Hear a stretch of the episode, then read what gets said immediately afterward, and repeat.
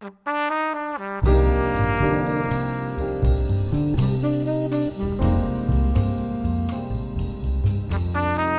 家好，我是安佐，欢迎收听第二首，用多一双眼睛探索书本里的世界。这期节目跟大家分享的书本叫《过滤泡》，副标题是“互联网对我们的隐秘操纵”。它的作者是美国作家伊莱帕里泽，他是一位社会活动家和企业家，活跃于互联网行业。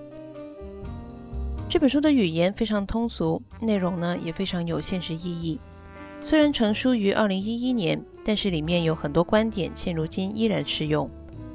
这本书我前半部分读的是英文版，后半部分读的是中文版，中英两版在网上都有销售。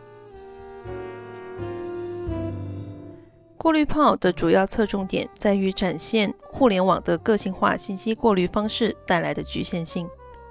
作者将过度个性化带来的信息屏障称为过滤泡。这是什么意思呢？就是我们现在看到的网络信息看似非常丰富，但实际上，搜索引擎能够通过获取我们的个人信息，包括我们的身份、国籍、种族、所在地区等等，统计我们平时的浏览数据，从而摸索到我们对网络信息的偏好，进而更多的把那些接近我们的偏好的信息推送给我们。这个功能看似非常的周到细致。给我们带来了非常多的便利，但是呢，同时也会带来一些意想不到的后果。其中一个后果就是本书第三章提到的创意的逐渐缺失。创意来自脱离既有概念和框架的灵感。虽然我们的社会它的发展进步好像都是有规律可循的，但是真正跳跃性的发展往往是随机产生的。随机性为我们提供脱离既定秩序的机会。最大的突破有可能是我们最不期待、最无法预测的突破，但信息的精准个人化则大大降低了随机性错误和偏差出现的可能性。这种功能越能够为我们规避偏差，我们其实就越缺少创新的机会。过滤泡还有一个比较危险的后果是，让我们不知道自己不知道。同样是在第三章，作者写道。伤害我们的不是我们不知道的东西，而是我们不知道我们不知道。这是个性化过滤器干扰我们正确连接世界的另一种方式。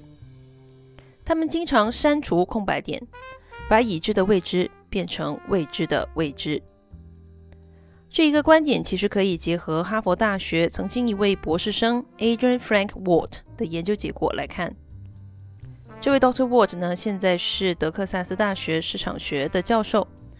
而他的研究相关的论文呢，我会放在 Show Notes 里面，写的也比较通俗，有兴趣的听众可以去看一下。Doctor Walt 就发现，网络传输信息的速度越快，人们对自己的认知能力的自信心就越高。也就是说，上网的人因为能够非常快速地搜到很多问题的确切答案。时间长了以后，就会误以为这些问题的答案都是自己已经知道的，于是呢，会对自己的信息处理能力产生错误的认知，过分自信。再加上过滤泡的作用，人们更会在过滤泡中狭窄的视野里，发现越来越多确认自己已有看法的信息，于是呢，就很容易进一步提高对自己认知能力的评价。而这一切的后果，有可能就是困于信息茧房。即便能够接触到更多跟自己意见相左的信息，也不再相信这些跟自己意见相反的人和事实。这本书的第四章呢，标题叫做“你的循环”，它讲的就是一个长期陷入过滤泡以后的认知后果，甚至是心理后果。我们在网络上的浏览和点击，不仅仅会塑造一个个专属我们自己的过滤泡，还会反过来塑造我们的自我认知。网络反映的自我未必是真实且完整的自我。譬如说，谷歌呈现的我和脸书呈现的我，有可能就是很不一样的。因为谷歌是根据我的点击来塑造我的过滤泡，而脸书呢，则是根据我分享什么来塑造我的过滤泡。这些过滤泡呢，又会反过来向我们呈现出一个自我，而这个自我是系统化、数字化、简单化且脸谱化的。人的自我认知会因为接受的信息而产生改变。随着你被困在过滤泡里的时间越长，你不仅会确信这些信息，还会因为自己总是看到这些信息而认为自己确实是一个只关心这些信息、只相信这些信息的人。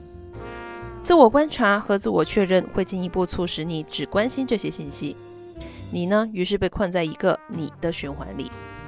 过度依赖网络的生活充满了自我的幻想，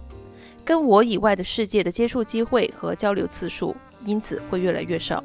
人呢会陷入一个身份循环当中，思维也会越来越狭窄和偏执。只顾及个人喜好的过滤泡，还会让人失去了解一些真正重要的事情的机会。譬如说，大部分人都喜欢看短文字多于看长文字，爱看简单易懂的东西多于复杂难懂的东西。但是作者提到，世界上真正重要的一些问题。一般而言，都是相对比较枯燥、复杂，进展呢相对缓慢的。它并不会让人获得及时的快乐，所以呢，他们在大部分时候都会被挡在只顾及个人喜好的过滤泡之外，从而让我们没有办法接触到他们。当然了，这里关于如何定义真正重要的事情，有些人应该会跟作者有一点分歧。他们应该会觉得自己的现实生活都那么累了。重要的其实是在网上得到一时的放松，而不是我下了班上个网还要去费劲关心社会、关心时政、关心那些跟自己的现实生活不沾边的事情。我觉得现在的网络舆论最大的问题在于，人们用越来越不严肃、越来越情绪化的态度去对待本来应该非常严肃的事情。书中提到，比较容易在过滤泡中形成气候的新闻，往往是带有情绪性的新闻。过滤泡中的世界是一个情绪世界，而不是一个有利于客观讨论的世界。你可能是带着放松心情或者发泄负面情绪的初衷，在网上浏览各种信息。但就像前面我所说到的，过滤泡会反过来塑造我们的自我认知。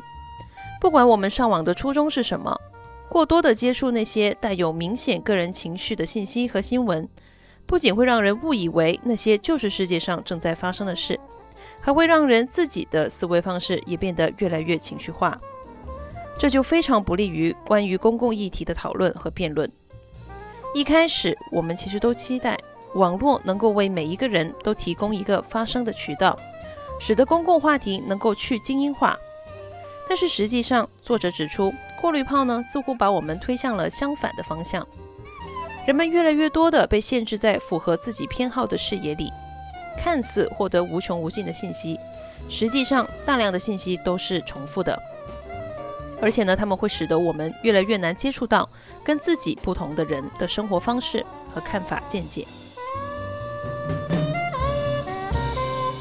在书的第六章，作者分析了工程师们对于创造一个网络世界的热忱，这一点呢，是我从前没有关注过或者思考过的。作者提到了人们对于掌握世界的规律，甚至创造一个世界的欲望。越能理解复杂且混乱的现实世界，就越能事事洞明、人心练达。而要做到这一点的其中一个捷径，是通过算法创造一个创造者本身就能够理解和把握的世界，让一切系统化、数字化、简单化。但是作者也警告说。系统化会不可避免地导致你在有了一定的控制权以后，失去了对细微差别和质感的感受，领悟不到更深层次的联系。我自己呢，其实也比较同意作者的看法。诚然，能够用简单的模型甚至公式去概括复杂的世界，这是很了不起的成就，也极大的满足了人们对确定性和可掌控性的心理需求。但不管是人类社会还是自然界，不管是从宏观角度看到的社会，还是从个人出发看到的每个个体的生长轨迹，不确定性和意外才是存在的本质，而人就是在不确定的世界里不断所求确定的这个过程之中不断得到进步的。用模型理解世界并非不可行，只是从认识论的角度讲，更重要的是维持自上而下的推断和自下而上的信息整合之间的平衡。而不是觉得终有一天人类的集体智慧能够对这个世界一锤定音，甚至觉得我自己很可能就是这个锤子。人对世界的认识永远都限于主观的角度，而过滤泡中的你的循环就是放大了主观，让人误将主观的回音当作客观，从而增加脱离客观事实的危险。随着个性化的技术不断进步，作者预言将来有可能每个人在现实生活中活动时都会带着一个镜片。镜片上呢，随时随地会根据我们的需求去显示各种我们的遇到的物体和人类的具体数据，以及他们对我们的价值，从而帮助我们判断要跟谁互动，跟谁不互动。在我看来，这就相当于无限放大了自上而下的推断的效果，而尽可能多的削减了自下而上的信息整合的需要。作者认为，个性化会让用户让渡相当大部分的隐私权和对自身的控制权，把个人信息交托给机器，让机器根据自我偏好来设定现实，从而使得我们的偏好被某几个大企业当作获利的工具。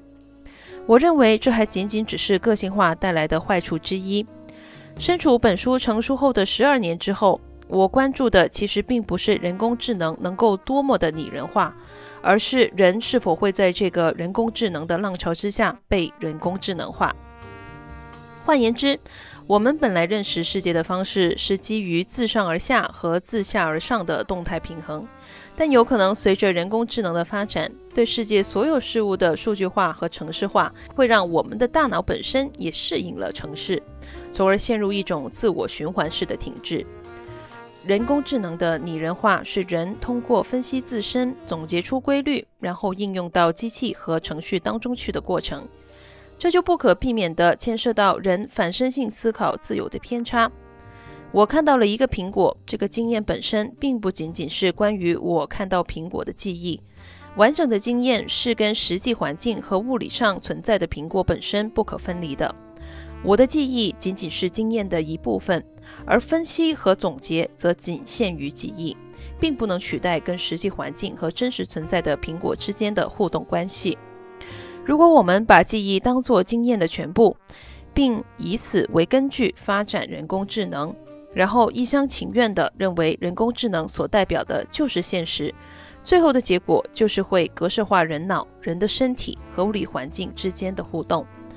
如此一来，在面对有可能出现的错误和偏差时，就会不那么灵活，同时呢，也会失去创造性的思维能力，甚至会逐步忽略自我偏差的存在，从而越偏越远。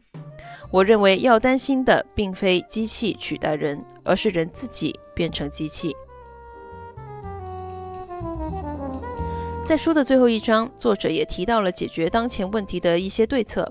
包括个人主动区分在宏观角度讲更重要的信息和个人自己更感兴趣的信息，以及工程师们通过改变过滤系统的设计，增加人们意外发现的可能。但我认为这些对策想要行之有效，其背后都有一个前提，就是个人有动力去主动接触跟自己想法相违背或者处理起来比较费劲的信息。企业也有动力会去为了公共利益而在商业利益上做出退让。这似乎是一个想法上的问题，而不是一个技术上的问题。好了，今天的分享到此结束，谢谢大家。如果大家有想法和评论，欢迎给我留言或者发邮件。我们下次再见。